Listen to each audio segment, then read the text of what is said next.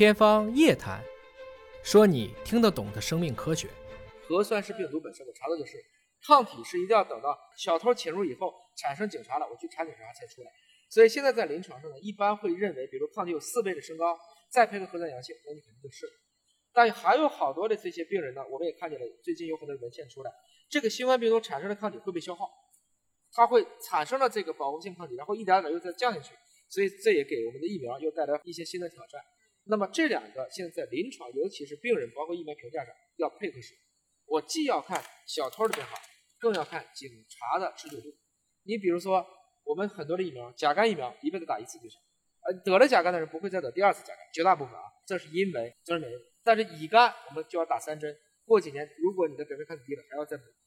像流感疫苗，它基本上都是要年年打，因为它每年还不一样。因为流感我们知道有甲乙丙或者说 A、B、C，那它每天也是变来变去的，所以这些都是属于我们需要随着病毒去与时俱进的。我们专家和科学家一定要做好科普，我们不能简单的把文献当中的一个数学游戏就变成了有的时候也就是说老百姓听不懂，或者说。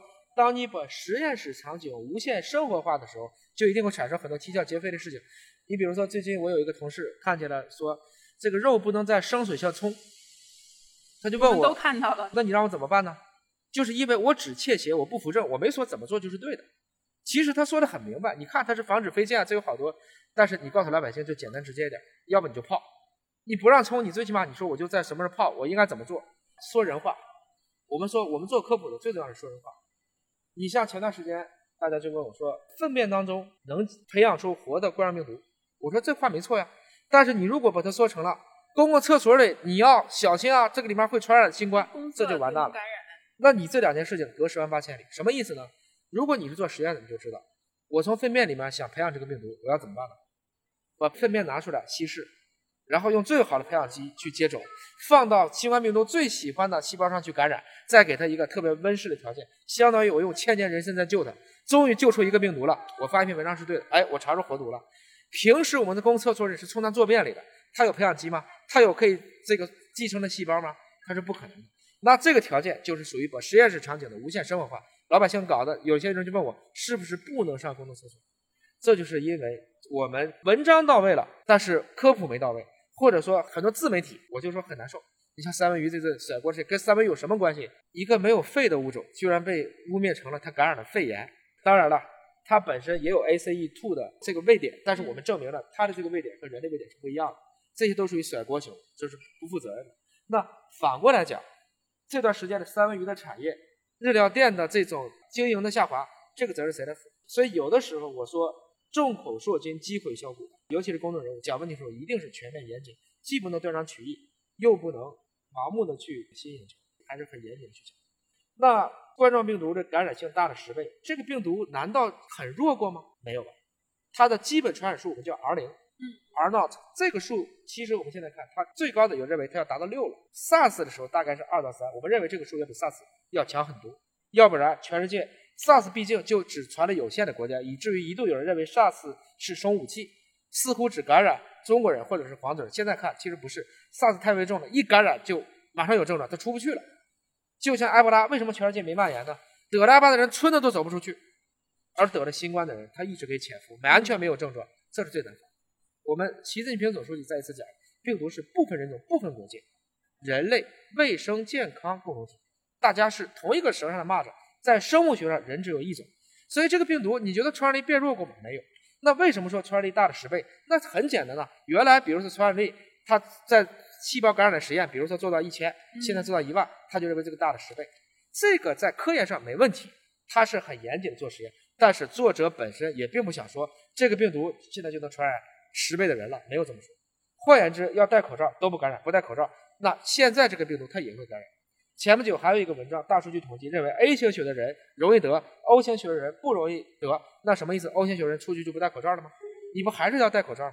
你该干的事儿还是要那么干，该戴口罩、该勤洗手就做到就对了。这个病毒就算它变了十倍，我们人体的免疫系统也会跟着去变，所以这个不要太担心。我还是说，病毒和人之间是一个阴阳相生的过程，我是它的宿主，它把我都杀了，它也没有了。所以病毒会跟人产生不同的一些演化和变化。你知道一般的病毒只有在什么时候会突变吗？它受到了强烈的选择压力。现在新冠病毒有选择压力吗？有特效药吗？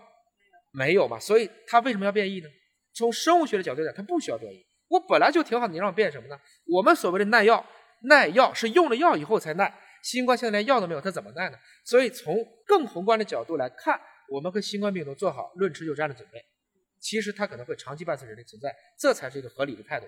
至于说这个病毒感染力是大了三倍、大了十倍、弱了两倍，你要干的事情，戴好口罩，不去密闭空间，尽量减少集会，洗手，这就是最基本的啊。睡好觉，还是这些事 RNA 病毒啊，它跟 DNA 病毒不一样，DNA 病毒是一个麻花，双链的，对吧？就是一个双螺旋结构。RNA 病毒呢，就是其中的一半，就一根儿。所以这个东西你可以理解成，它就是在风中飘舞，它每个点上，因为它没有一个互补链去限制它了。我们这么说，夫妻是很稳定的，单身就可以随便找到女朋友。病毒就这个意思，它是 RNA 病毒，它就是单身状态，我可以随便找。找这个过程中，它就会发生变异。流感就是 RNA 病毒，所以流感变得很快。新冠是 RNA 病毒当中已知最大的。怎么说呢？人是三十亿个碱基，流感是一万四千个碱基，新冠是三万个碱基。三万个碱基这一条链是 RNA 病毒能容纳的，差不多我们当时算过，理论上讲这就是最大的，没有再比新冠病毒更大的 RNA 病毒了。迄今为止啊，当然生命科学唯一不例外的就是例外，过两天又找到一个大的也不奇怪。但是就证明了，你知道病毒越大，它复制的过程中的高保真性就要求越高。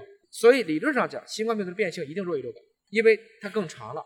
但是新冠病毒的这种战斗能力就一定强于流感。所以我们现在有一个很有意思的数据。这几个月，整体呼吸道的病毒大幅度下降，因为我们都戴口罩，流感也降低了，小孩的手足口病几乎都不得了。今天有几个给我说做手足口病疫苗的和那个诊断试剂的说，上半年完成不了，为什么？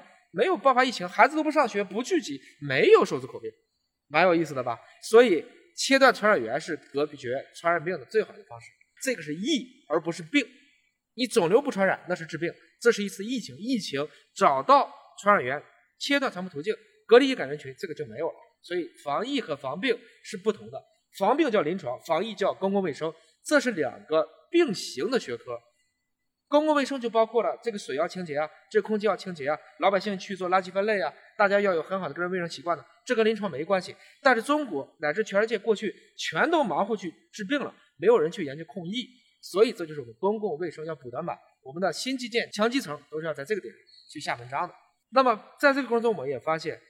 即使感染的呼吸道疾病当中得了新冠的人不得流感，或者说他俩很少混合感染，呼吸道面积就这么大，新冠占了流感就打不过他。但是新冠病毒就是因为它有三万个碱基，它要高保真复制，它一定有非常多的保守的一些工具的酶来保证它能复制完。这就证明我们可以针对新冠病毒设计出非常高保守的序列位点，让它跑不了。如果说人类不对付新冠病毒，它是最厉害的，但一旦要是做药，或者做疫苗，我认为新冠病毒它的变异性比流感低，所以它做出疫苗的可能性更大。这个过程中监测病毒变异就很必要，病毒的传染力高了还是低了，这些都应该在我的监测范围之内。所以不光是只是做核酸的应检进检，也应该对这个病毒的全序列进行不断的一个跟踪。